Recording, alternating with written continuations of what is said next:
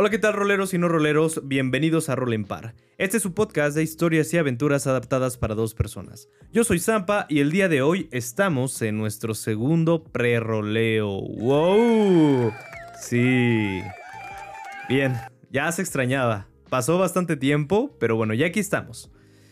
Bueno, para quien está enfocado el preroleo, ya saben que es para personas que quieran saber más a fondo sobre la historia que vamos a contar en el capítulo principal, acerca del juego, la ambientación y en general acerca de los juegos de rol. También, si no sabes qué es un juego de rol, no te preocupes que aquí vamos a poner todo en bandeja de plata para que puedas escuchar el episodio principal sin perderte y entender todas las cosas que vamos a estar haciendo. Así que, pues bueno, vamos a iniciar. El día de hoy está conmigo Alma, como siempre. ¡Woo! ¿Qué onda? Hola, ¿qué onda? ¿Cómo estás?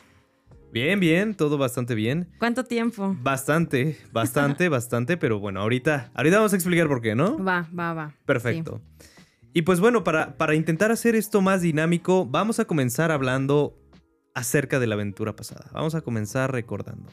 Ok. ¿Qué opinas de la aventura pasada? ¿Todavía te acuerdas de qué se trató? Son Vicienta. Sí, eh, algo, algo, sí. Pues la verdad, estuvo muy trágica.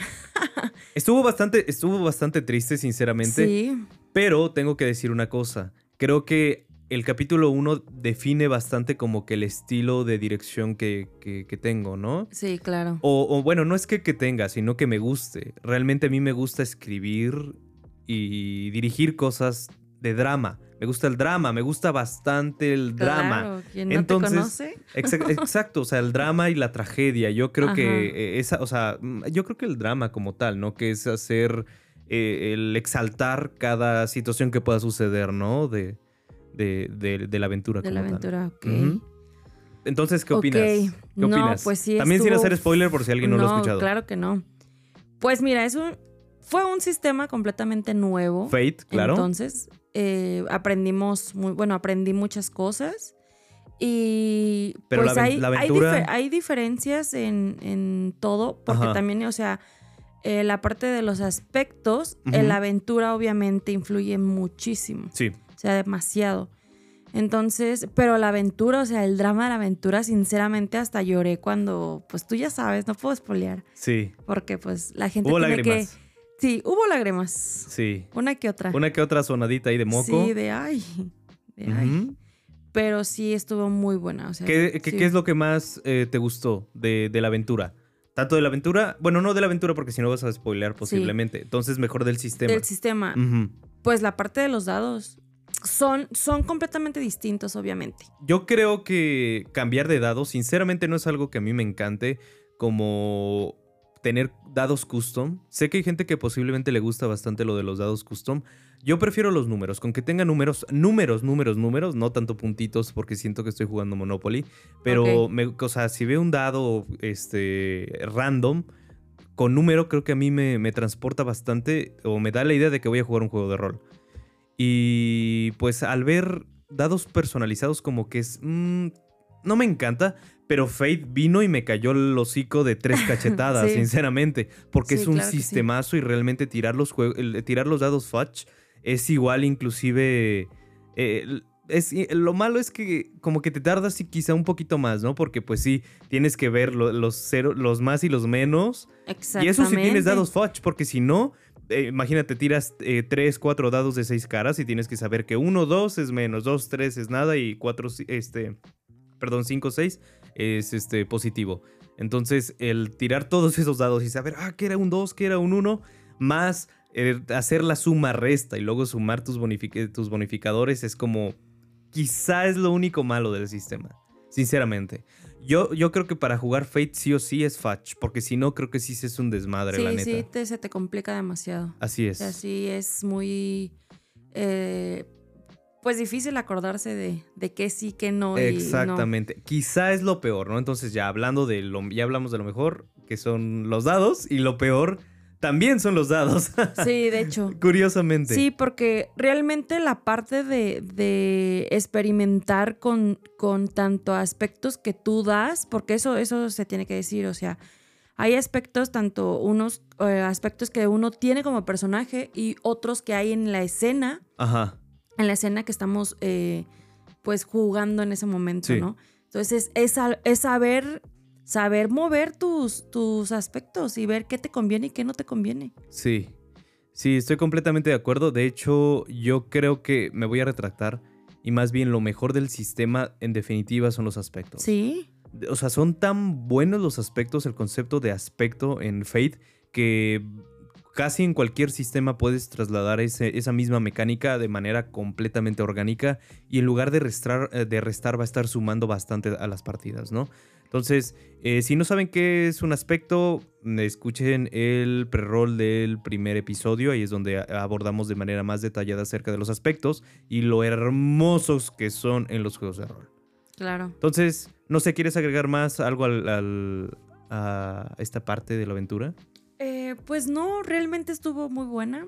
Pues estuvo muy buena. Sí hubo, pues para ser la primera vez jugando Fate. Fate, eh, fue muy padre, la verdad. Estuvo muy chido, la Estuvo neta. muy chido. Sí, se experimentó muchas cosas. Pues, y muchos sentimientos encontrados Sí. aparte de.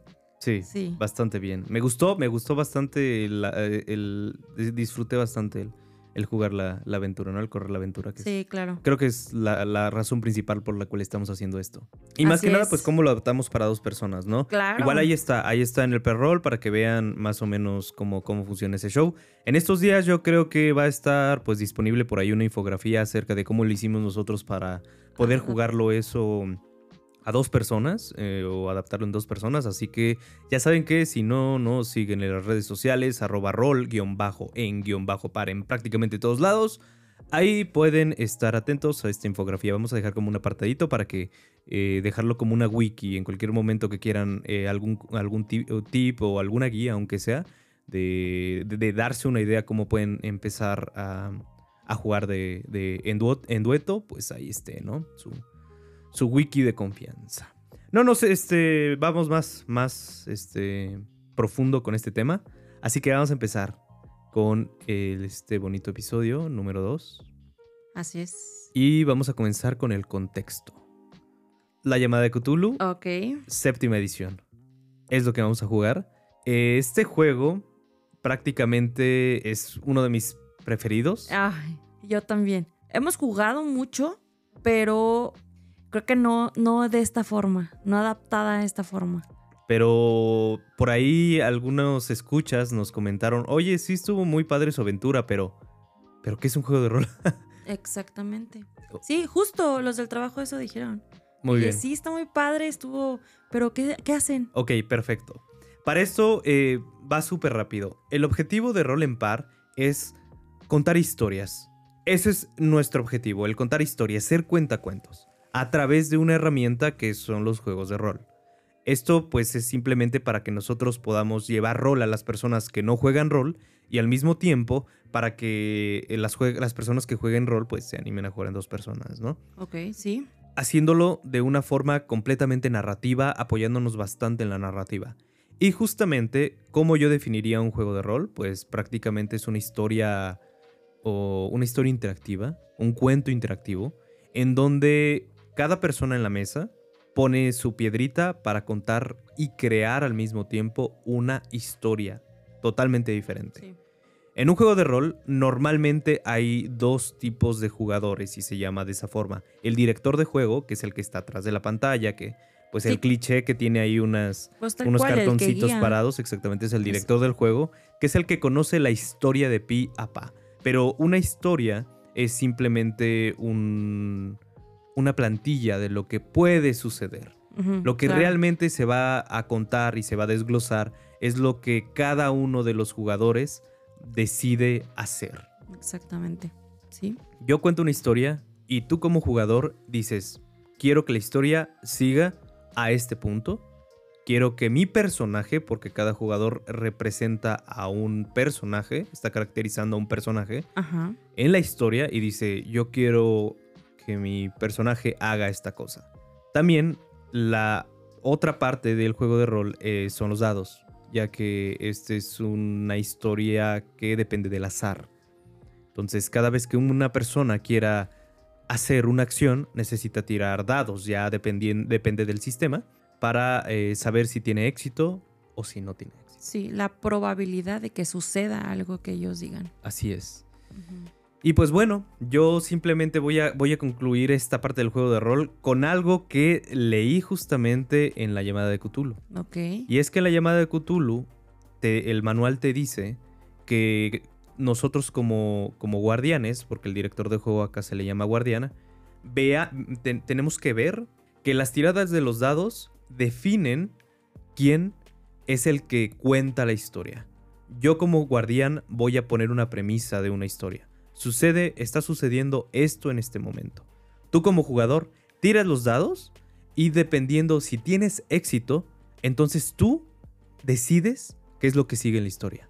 Entonces prácticamente estamos compitiendo, estamos jugando a ver quién es el que tiene contra- quién tiene control sobre la historia. Ajá. Sí. Si tú tienes éxito en tu tirada, entonces tú diriges la, tú diriges la historia donde tú quieras. Pero si fallas, entonces yo como guardián es el que dirige la historia donde yo quiera. Ok. Eso es prácticamente Un juego de rol. un juego de rol. Ok. Perfecto. Con eso, ya que justamente conectamos con la llamada de Cthulhu, vamos a explicar un poquito acerca de la llamada de Cthulhu.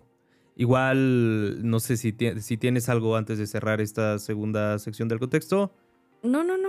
Muy bien. El parte del juego de rol está perfecto. Muy bien, vamos con el sistema. La llamada de Cthulhu, séptima edición, es lo que vamos a jugar. Tal cual lo tienen en el nombre, tienen un Cthulhu. Cthulhu pertenece a un lore de, este, de historias de horror cósmico, así se llama. El padre de este horror cósmico es H.P. Lovecraft sí. que seguramente lo, lo habrán escuchado. El horror cósmico prácticamente es un género de terror que se basa en el conocimiento acerca del cosmos, del espacio, de criaturas que existen allá a, em, de tamaños y de distancias que nosotros como humanos no somos capaces de comprender, que están ahí, a través del tiempo y el espacio, que nosotros en el momento en que queremos meternos a toda esta onda, literalmente se nos funde el, el foco. De eso se trata el, este, la llama de Cthulhu. Es terror, hay mucho terror y también hay una cosita que es, digamos que como en Faith fueron los aspectos, acá es la sanity, la cordura. La cordura. Exactamente. La cordura es la parte más importante, tanto en los libros de H.P. Lovecraft como en el juego, como en este juego. La cordura es eso, es tu jugador va a estar, eh, digamos que Expuesto. expuesto a eventos y criaturas completamente creepy Sí. que una de dos, o muere porque le rasgan el corazón, o se queda completamente loco. Prácticamente este es el horror, el, este, el horror cósmico. Si les late la literatura de terror, les recomiendo La llamada de Cthulhu para que más o menos tengas una inspiración acerca de qué es la llamada de Cthulhu. Pero a mí me gusta mucho uno que se llama Una sombra a través del tiempo, creo que se llama. Ok, todos de HP. Todos de H.P. Lovecraft. Lovecraft. Sí, son, son relatos. Digo, la llamada de Cthulhu yo creo que es de los más grandes, ha de tener como unos 120 páginas, algo así. Ok, sí, son como Es- tres, es tres partes. 120, Ujú. 180, algo así. Pero los demás son relatos de más o menos entre 70 y 120 páginas, así que son bastante di- digeribles, sinceramente. Acerca de este sistema, pues no es nuevo, empezó en el 81, imagínate. No, sí. Es claro. considerado, yo creo que de los primeros juegos de terror que se hicieron populares, que se hicieron mainstream. Y además es uno de los más jugados, de, de los más jugados en la onda asiática.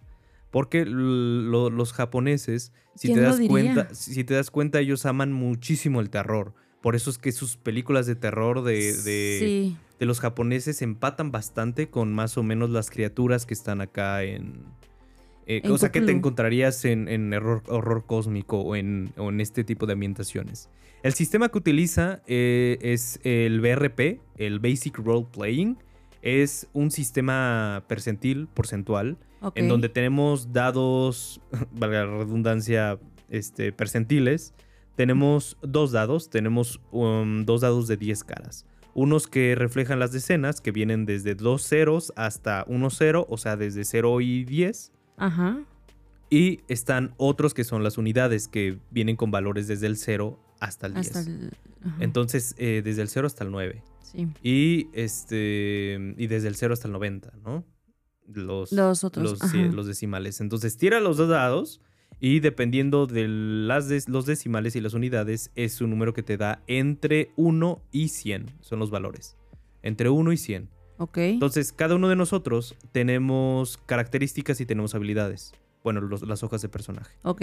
Las características son que fuerza, destreza, cosas que Sí, definen, eh, son los atributos de tu personaje. Es eso. Entonces, después de eso vienen las habilidades que son conocimientos más técnicos y que vienen desde la medicina, la utilización de, de este, de computadoras, le- este, Sí, la lectura, el leer, todo, usar habilidades armas. sociales, psicología, cosas Sí, este, como atléticas, exacto. Todo, casi cualquier cosa que se puedan imaginar viene, viene abstracta eh, como una habilidad en sus hojas de personaje. Ok, pregunta de los dados. Eh, en Dungeons and Dragons, Ajá, tú tiras eh, los dados de 20, ¿no? sí, Y obviamente tú tratas de pasar eh, un número, sí, o sea, 21, ¿no? ajá. Con tu sumando obviamente tu habilidad. ¿Qué pasa acá? Acá es lo mismo. Tenemos, que, tenemos que llegar a ese número porque veo que son tres números, obviamente. Muy bien, este, muy bien, buena pregunta. Lo que sucede acá es que, como lo habíamos comentado en Fate, de que algunos sistemas se tiran para arriba, Ajá. este sistema se tira para abajo.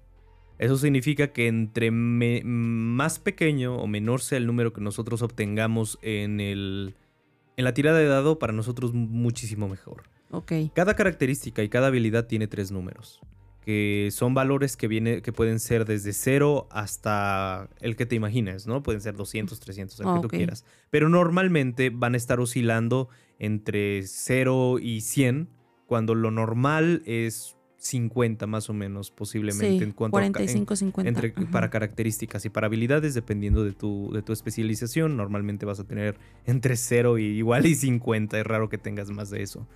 Entonces, como supongamos que tienes una habilidad de medicina 45 y tú quieres detectar la razón por la que se murió una persona, entonces haces una tirada de medicina y Tienes que sacar menos que ese valor. Si tú tienes un 45, es- se traduce a que tienes 45% de probabilidad de tener éxito en, un- en una prueba de medicina, ¿no?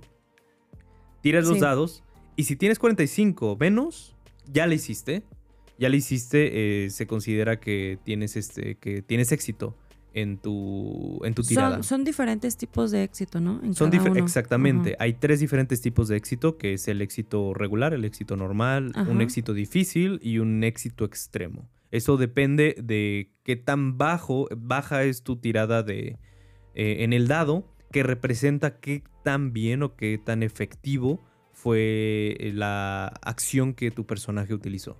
Ok. Puede ser que, por ejemplo, sacas un 45, por ejemplo, una- un éxito normal, entonces sabes que la persona murió de un ataque cardíaco. Pero si tiras un éxito extremo, por ejemplo, sabes hace cuánto sucedió y sabes si hay una posibilidad de revivirlo, por ejemplo, ¿no?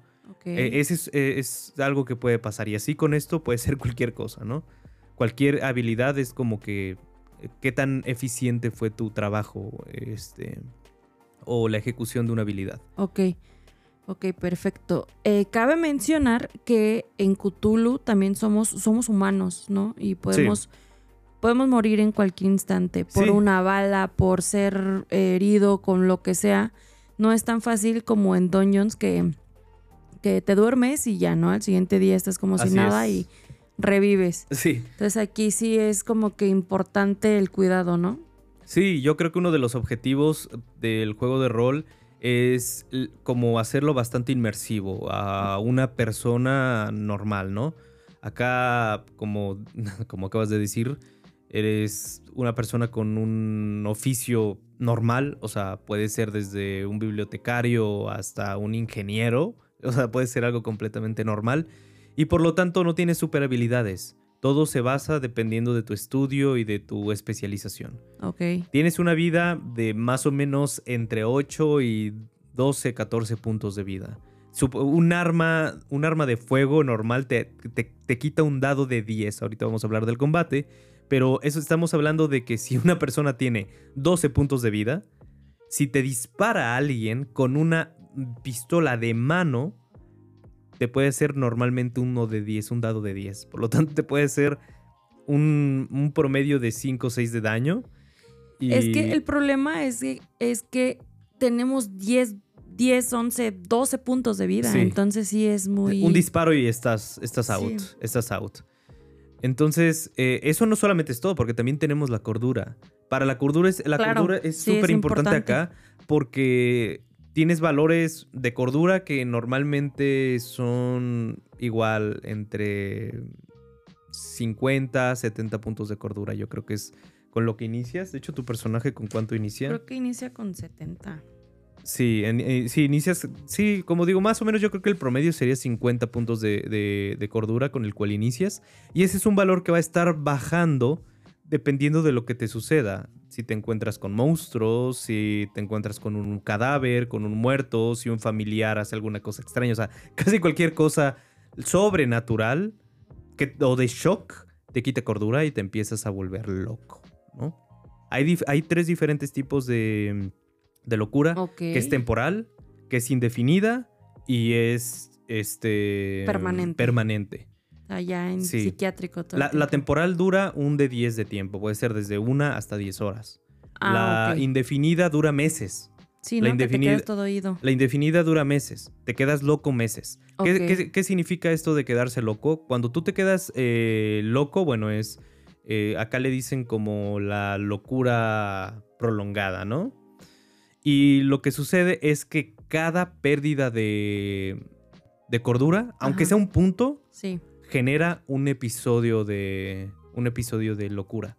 Entonces, cuando tú ya estás loquito, cuando ya pierdes la cordura, cualquier mínimo, este, cualquier mínima afectación a tu cordura, de nuevo tienes otro episodio que pueden ser muchas cosas. Puedes ganar fobias, puedes ganar manías, puedes tener episodios de amnesia y no reconocer a ninguno de tus compañeros, de tus familiares.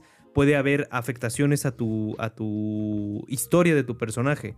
Porque en la hoja de personaje tenemos diferentes apartados que describen cómo es tu, tu carácter, ¿no? Ajá. Y vienen cosas como la ideología que tiene, las personas que son significantes, algunas ubicaciones importantes y cositas que son como que esa, esa red de soporte de, tu personaje. Pues yo como guardián tengo que alterar esa, este, ese, ese trasfondo que que tu personaje tiene. Entonces, yo creo que este es un juego mucho... Es un juego en donde hay dos piezas claves. La primera es la investigación y la segunda es la cordura. Okay. La investigación normalmente es porque los ambientes o los escenarios de estos juegos son, son policíacos. Tú normalmente eres detective o sí, estás... Son crímenes. Exactamente, tú estás resolviendo un problema, estás resolviendo algo, estás investigando una desaparición, no sé. Ese tipo de historias vienen. Ajá, ok.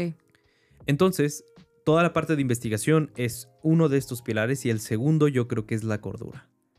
Eh, bueno, son tres. La segunda es la cordura porque pasa todo esto, ¿no? O sea, tu personaje empieza súper feliz, na, na, na, saltando y termina bien loquito, ¿no? Y entonces suceden cosas bien importantes, bien interesantes, que si te gusta mucho rolear y, este, caracterizar a un personaje, esto te va a volar los sesos, ¿no? Porque vas a tener que estar interpretando ahí un loquillo, ¿no? Qué loco. Y viene la tercera parte, que son justamente la parte de los mitos. La parte de los mitos nos, referimos, nos estamos refiriendo a magia, nos estamos refiriendo a monstruos y nos estamos refiriendo a este, libros. La parte de los libros yo creo que es como lo inicial, ya que los libros acá son como esta parte de, conocimiento olvidado. En cuanto a los mitos de Cthulhu, se dice que hay, hay diferentes tipos de, dioses, ¿no? Allá afuera, en el abismo del cosmos, ¿no? Los primeros son las deidades exteriores, así se les dice. Eh, estas deidades exteriores, el más común se llama Asatot, que es como que el creador de todo, ¿no? Luego vienen los eh, grandes antiguos, que los grandes antiguos es Cthulhu, por ejemplo, es uno de ellos, pero hay, hay, eh, más de, de, estas personas, ¿no? los grandes antiguos ni siquiera son dioses como tal, sino son criaturas cósmicas que llegaron al planeta hace millones de años, prácticamente desde que la, desde que la historia, desde que la Tierra, perdón, se formó, ellos llegaron y tienen un poder inconmensurable de hacer cualquier cosa, ¿no? Son este, este, monstruos del tamaño de montañas que, o sea, se te vuela la cabeza, ¿no? Abajo, estos son los grandes antiguos. Luego vienen los primigenios. Los primigenios es como una raza alienígena que vivía antes de los dinosaurios, por ejemplo. Antes de los dinosaurios y eran personas súper inteligentes que tenían la capacidad de viajar en el tiempo. Esos son los primigenios. Luego ya vienen dioses antiguos, que son como este, seres que los, los primeros humanos empezaron a adorar hace cuando el humano empezó a caminar en dos pies, en dos patas. Y este, después se supone que todo este, este conocimiento quedó enterrado y olvidado por la humanidad debido a que eran cosas bastante duras. Eran, eh, son libros que te hacen quedar loco porque desbloquean ese, más que desbloquean, generan este impacto de sentirte tan pequeño y que no conocías que tales cosas podían suceder, como revivir muertos, como viajar en el tiempo, como este, la telepatía. Son como ese tipo de hechizos que, puedes, que puedes generar acá, pero que tienen un costo el conocerlos. Y es que estás sacrificando tu cordura, ¿no? Son yo creo que esos tres pilares, ¿no? Los mitos, la cordura y ¿Cuál, es la otra? Que, y la investigación. La investigación. La investigación. Ese es el sistema, prácticamente. ¿Qué opinas? Pues fíjate que está muy interesante todo esto de, los monstruos cósmicos.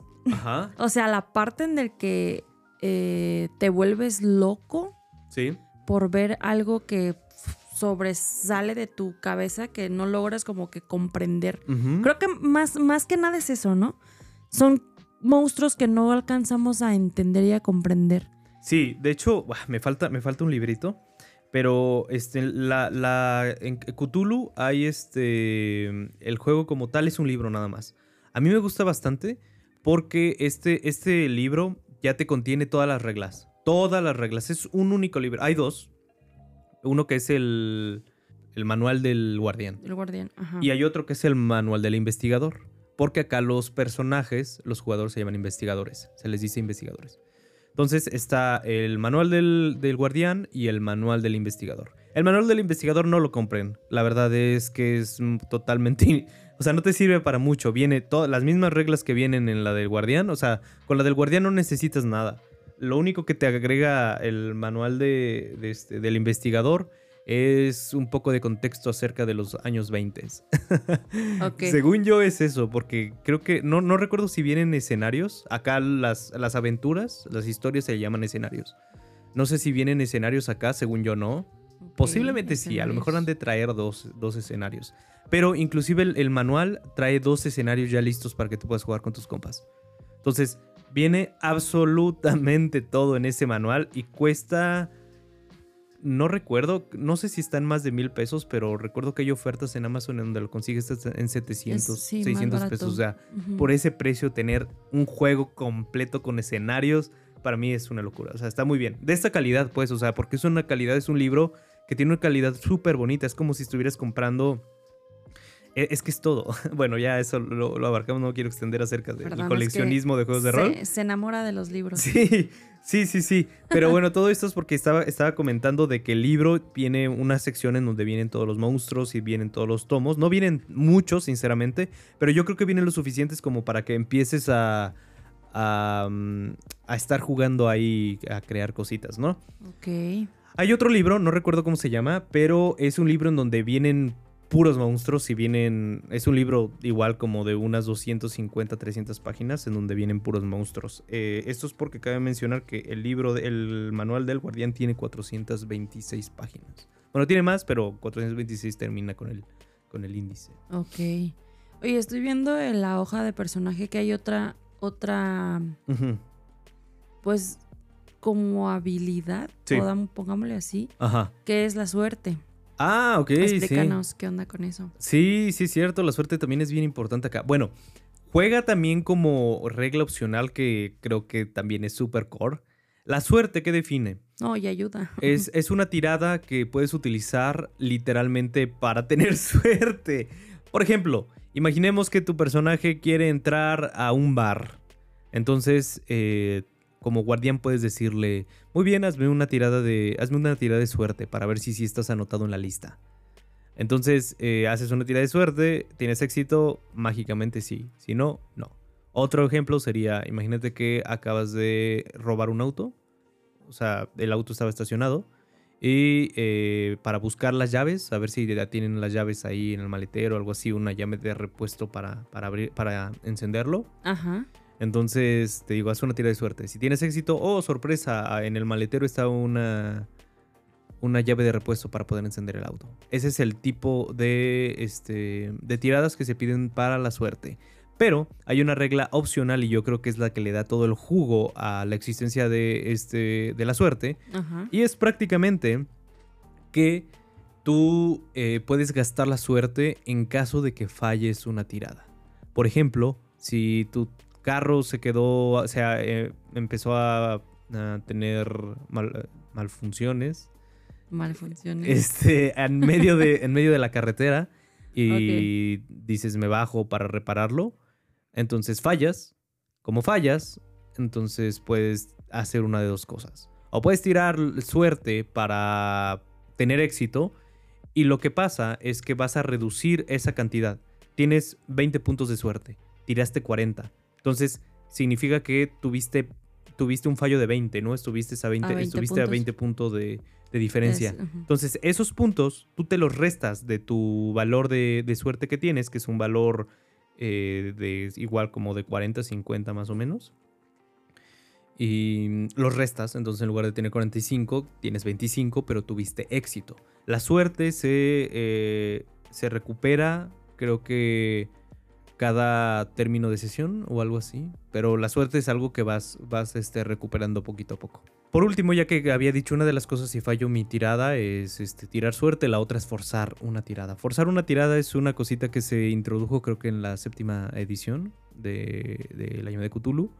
Que Ah, es cierto. que si fallas una tirada puedes volver a tirar, pero justificándolo. Si fallas una tirada forzada, pasan cosas realmente malas. Y si fallas una tirada. for- si fallas una tirada forzada mientras estás loco, pasan cosas Aún peor. aún peor. Sí está muy completo esto, ¿eh? La verdad. Sí, y todo esto es porque me pasé una semana leyendo, Leyendo todo. todo el maldito libro del el guardián. Ok.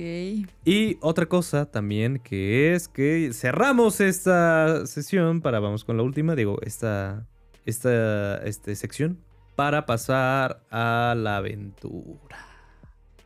La adaptación. La adaptación acá nos lo pusieron fácil, ya que la llamada, ya que la llamada de Cthulhu se puede jugar perfectamente de un jugador y de un, este, un guardián, un investigador y un guardián. Se puede jugar de, jugar de manera perfecta, no hay que hacer ningún tipo de adecuación.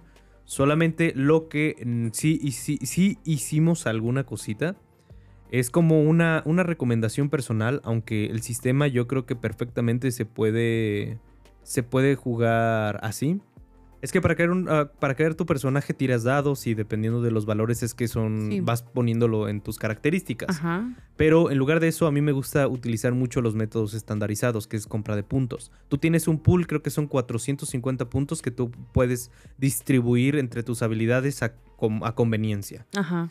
Entonces nosotros utilizamos eso para tener más estandarizado el- tu creación de tu personaje y que no nos vaya a salir un personaje bastante bajo que si le ponemos a Pues- un asaltante con un cuchillazo ya valió.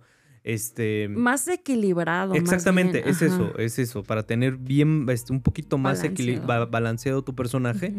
Pero además, en el libro de, este, en el manual del investigador, hay una parte en donde te vienen, este, personajes experimentados, en donde vienen un set de como de arquetipos. Hay como detectives expertos, hay como ingenieros expertos, como teniendo ahí el cascarón para que tú puedas crear un personaje un poquito más fuerte. Un poquito más fuerte. Entonces, este, nosotros utilizamos, uh, utilizamos esa parte, que son un unos puntos en donde te dicen, agrégale más puntos de esto, agrégale más puntos de otro, o ahí son cosas puntuales que van, van haciendo tu personaje un poquito más fuerte. Entonces, yo recomiendo que utilicen el método de compra de puntos y el segundo es que, eh, pues, lo mal, bueno, ya si ya van a invertir en el manual del, del, Del- del investigador, pues que utilicen los arquetipos. Ah, ok. Eh, hay otra parte en la llamada de Cthulhu, por último, hay una cosita que se llama Pulp of Cthulhu, este, que es este otro, no es otro sistema, sino es, es un, es, es como un sistema que se basa en la llamada de Cthulhu, que es para que tus personajes sean, tengan ahora sí arquetipos muy, muy locos, ¿no? Como este, peleadores profesionales, detectives profesionales, que está más enfrascado como para que tú crees a investigadores que se pueden agarrar a tiros contra un este, dios antiguo, contra Cthulhu, por ejemplo, ¿no? Este, ya es para empezar a agarrar, a dar disparazos contra monstruos, ¿no? O hacer hechizos y cosas así, ¿no? Nosotros no hicimos eso porque no, porque esta aventura no es pulp. O sea, esta aventura no es para que te vas a, a- te vas a meter a una, a este, a una cripta llena de, de deep ones, ¿no? De, de profundos o algo por el estilo. Vas a intentar sobrevivir. No, nos estuvimos basando un poquito más en el misterio, que pues la verdad no fue tan necesario. Para la aventura, justamente vamos a jugar una cosa que se llama llam- la, ¿cómo? Llama sobre Santa Tere. Esta aventura es de mi autoría, casi por completo. Eh, y esto fue porque, bueno, me tardé. ¿cómo, ¿Cuánto Ahí, tiempo me ahí tardé? explicamos el tiempo de, de realización de Exactamente, así es. de- porque de estuvimos este tanto tiempo. así es. Porque estuvimos tanto, tanto tiempo offline. Porque me la pasé escribiendo este escenario. Como dos, tres semanas más o menos. ¿Cuánto le calculas? Sí, como dos. Como dos semanas. ¿verdad? Dos semanas. Sí, no recuerdo. Pero Pero es una aventura que está basada en. está ambientada en Guadalajara en, el, en octubre del 2023. Ay, qué miedo. Así Estamos es. ahí. Así es. ¿Esto por qué sale? Porque yo personalmente considero que el único problema que tiene la llamada de Cthulhu es que la mayoría de los escenarios están en Estados Unidos. Y sé que muchas personas que son posiblemente que puedan ser puristas de, este, de la ambientación, sepan que pues la llamada de Cthulhu es de Lovecraft. Lovecraft es de Estados Unidos, de Providence, cerca de Rhode Island. O es Providence, Rhode Island, más bien Ajá. este, que está por New York. Está co- colinda al norte con Canadá. Entonces, la mayoría de los escenarios está en esa zona. Hay, hay dos, hay un par de ciudades ficticias. Una de ellas se llama Arkham, Arkham. este, que es donde se desenvuelven varias cosas, ¿no? Entonces, la mayoría de los escenarios están allá, o en Arkham, Boston, o en alguna parte de Estados Unidos. Entonces, mi forma de pensar acerca de cómo rolear es que yo creo que eh, nosotros como personas imaginamos las cosas en base, en base a las referencias que tenemos. Entonces, ¿qué pasa si yo te digo, te encuentras, tu personaje nació en Boston y va a este, viajar a Denver? Entonces es como de, ah, caray, ¿dónde está? No, no sé ni ubicar Boston en un mapa Exactamente. no sé, no sé, o sea, no sé tampoco dónde está Denver.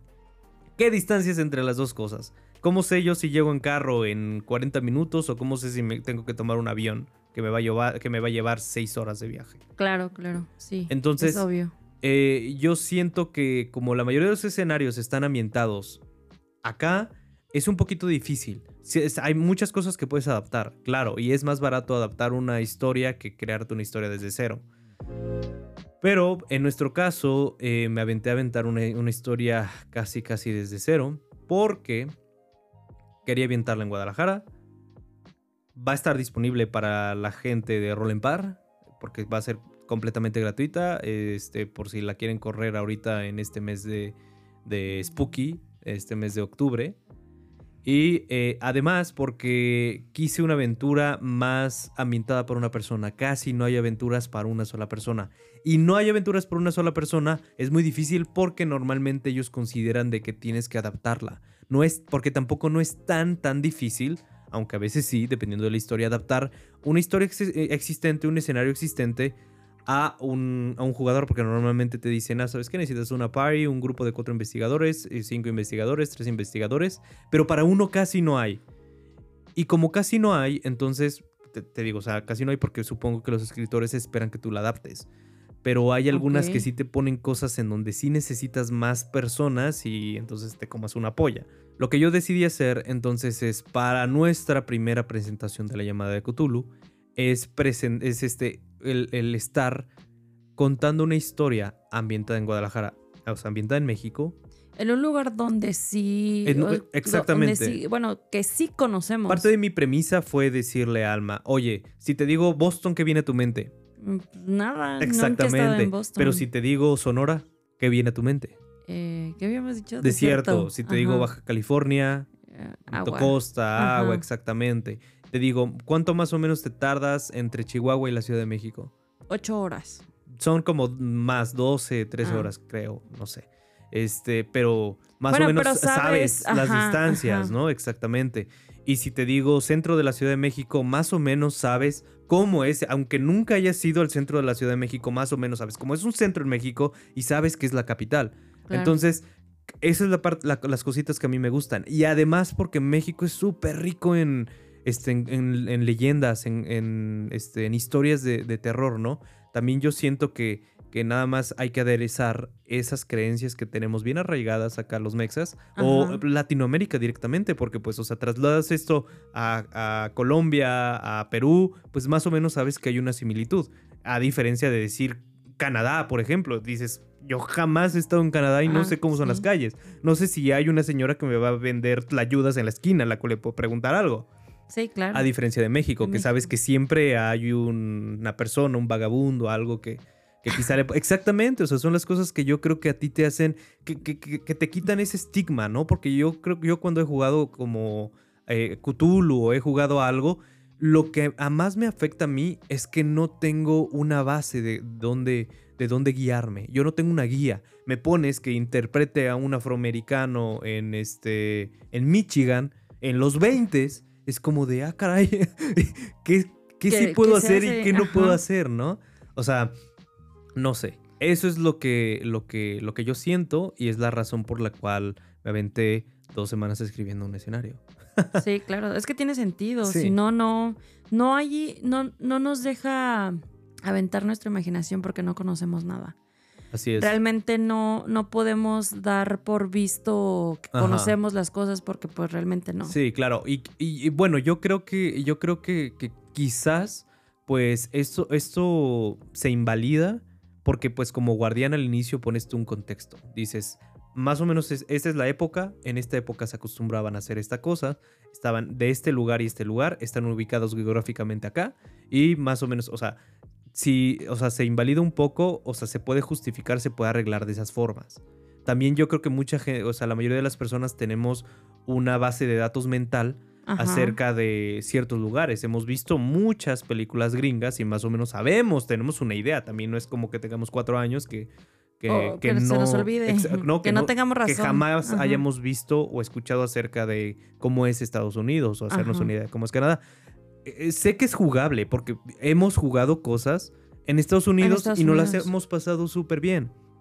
Lo que yo solamente estoy diciendo es que siento que como un, obses- un, un obsesivo en, en este, en la inmersión, Ajá. pues yo creo que casi, casi interpretar a tu personaje es lo más locuaz, ¿no? Pero... Pues es que está bien, o sea, el hecho de que te hayas arriesgado a hacer una historia directamente de tu México, del lugar donde tú vives, está padre, ¿no? sí. O sea, que no te... No, no por el hecho de que no conozcas las otras ciudades, sino es... Siento que más que nada lo hiciste por relación a tu México. Así es, porque pues este más o menos lo empecé a escribir en mes patrio, entonces este, Ah, bueno, sí. entonces teníamos ahí el, el virus mexa a todo lo que da. Pero al final, bueno, ya vamos a ver qué tal, qué tal está. Espero que les guste. Y pues si son roleros y juegan Cthulhu, pues lo puedan jugar con su pandilla, ¿no? Ahí la, la- el, el Su escenario. party, sí. Así es. ¿Qué más? Acerca, bueno, a la sinopsis acerca de, de esta historia está ambientada en Guadalajara, había dicho octubre de 2023, en la colonia Santa Tere. Está bastante cerca, bastante cerca al centro, Ah, bastante cerca al centro de Guadalajara, más o menos como a unos 10, 15, como unos 20 Bueno, minutos 20 caminando, minutos, caminando más o menos, al centro, de llegar del, del centro, centro al centro de Santa. Ujú. Y eh, pues es una aventura un poquito enfocada en el ocultismo, en las conspiraciones y pues en la tragedia, como prácticamente todos los escenarios de la llamada de Cthulhu. Pero también me aventé eh, una eh, otra razón importante por la cual decidí crear una- un escenario para este nuestro primer episodio de Cthulhu Ok. es porque quería yo un escenario que fuera capaz de abordar la mayoría de las mecánicas de Cthulhu e intentar eh, pues este mostrarlo como es. No importa que pues lo manejemos como un especial de, de, octubre en donde tengamos la parte 1 y la parte 2 de más o menos un- una hora, 50, 50 minutos. eh, o de más a que posiblemente. Depende de qué tan larga eh, sea la, la aventura, porque apenas la vamos a testear. Apenas la vamos a testear. Ya está, este, no tengo más comentarios. Tú. Eh, pues solo que estoy emocionada y que sí tengo como que ganas de ver ya la aventura. ¿Qué tan malo soy escribiendo? No, porque eres súper dramático y especialito, entonces. entonces sí, creo que va a estar muy. Aunque no hay tanto. No, no, no, esta no te va a hacer llorar. Yo creo que. Ah, bueno. No, acá no hay tanto. No es tan No, pero sí me va, a dramático. me va a dar miedo. más que nada lo intenté hacer más. Es que es- soy es, como que hacerlo más complejo, a ver si no me enredé en la escritura. Es la primera vez que escribo un escenario, la verdad. Es la segunda vez que escribo una aventura. La primera fue la que corrimos en De Fate. The Fate, así es. Claro, he adaptado, ¿no? Creo que todos los, directores hemos cambiado ciertas cosas cuando jugamos, ¿no? Pero Ok, sí. la de, la de, la de Zombicienta y ahorita esta de.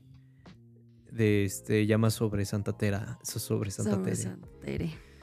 Así es. Pues bueno. Ansiosa nomás. ¿Sí? ¿Sí? Sí. ¿Qué personaje escogiste para despedirnos? despedirnos? Ah, escogí un, un investigador del oculto. A ver qué. Como John Constantine. Como John Constantine. ok. Sí, a ver cómo nos va. Emocionada, la verdad. Muy bien. ¿Cómo se llama tu personaje? Se llama Rebeca. Ok. Rebeca Jones. ¿Y más o menos qué le pasó en el pasado? ¿No tiene como cositas dramáticas o no? Ah, pues o, es o que cómo lo es- más, aunque no lo cuentes, ¿cómo quisiste eh, dirigirlo? Como más líder, este, eh, inquieta, Pues curiosa, es curiosa. curiosa, Pero es más basada a la ciencia. O sea, ella le tienen que decir. eh, escéptica. Ajá, exactamente. O sea, ella dice que la ciencia eh, tiene la respuesta de todo. Muy bien, es entonces que obviamente hay una respuesta de cada cosa del oculto mediante la ciencia. muy bien, perfecto. Algo así. Muy bien. A ver qué pasa. Muy bien, está bastante y encaja bastante bien. Yo creo que es un, un personaje que tiene un trasfondo perfecto para Cthulhu, porque Cthulhu tiene una premisa. Bueno, los mitos, los, los mitos, eh, bueno, el terror cósmico justamente es un terror en donde se intenta justificar, bueno, Ah, ok, sí. acá en Cthulhu Ajá. se intenta justificar que todo lo que nosotros vemos como magia, lo que consideramos como magia en realidad es tecnología, es ciencia que nosotros como humanos no, No- no somos, logramos no somos entender. capaces de entender. Ok, ¿no? sí. Entonces por eso es que estas criaturas son capaces de leer la mente, de poner recuerdos en, eh, en tu cabeza, o sea, de tener telepatía, telequinesis, porque pues es prácticamente ciencia que está que escapa de nuestro entendimiento porque son este, criaturas que nos llevan millones de años de en evolución y conocimiento. Pues bueno, es todo por nuestra parte de este eh, segundo proroleo. segundo proroleo, exactamente. Este, ya saben que, eh, pues, pásense a la aventura, pásense a escuchar la aventura, la historia, a ver, a ver si les gustó. Y si vienen de la, de la aventura, cuéntenos qué les pareció esta, Sí. este escenario amateur, yo diría, este escenario amateur. Y pues eh, mándenos sus recomendaciones acerca de juegos de rol de terror, historias de terror también, pueden ser que de las que me puedo inspirar para crear algún, algún escenario eventualmente. Y este temáticas Lovecraftianas, porque sé que hay bastantes juegos de rol basados en Lovecraft. Entonces, eh, mándenos ahí sus recomendaciones a arroba roll-en-par en prácticamente todos los lugares. Yo soy Zampa y Yo soy Alma. Nos vemos en la aventura. Chao. Bye.